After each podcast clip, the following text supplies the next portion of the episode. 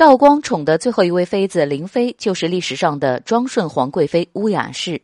在清朝后宫中，乌雅氏家族有一位大人物，她就是雍正帝的生母孝恭仁皇后，就是我们知道的德妃。据研究，庄顺皇贵妃和孝恭仁皇后确实来自于同一个家族，只不过关系比较远罢了。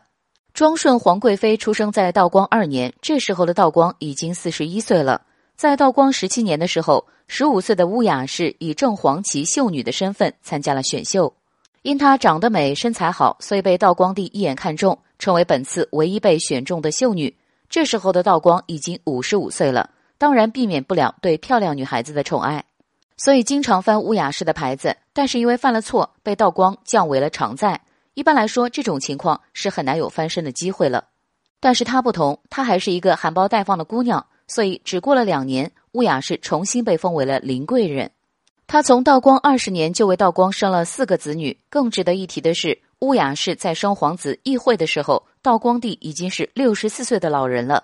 他生下了这么多孩子，道光感到很开心，于是就将她升为了林贵妃。在庄顺皇贵妃生育的四个子女中，皇七子醇亲王奕轩就是他的孩子。后来娶了慈禧太后的妹妹为福晋，很受皇室的器重。在同治去世后，他的孩子也就是光绪皇帝。在光绪驾崩后，奕轩的孙子也被慈禧看中，成了皇帝，那就是溥仪。中国的最后一个皇帝。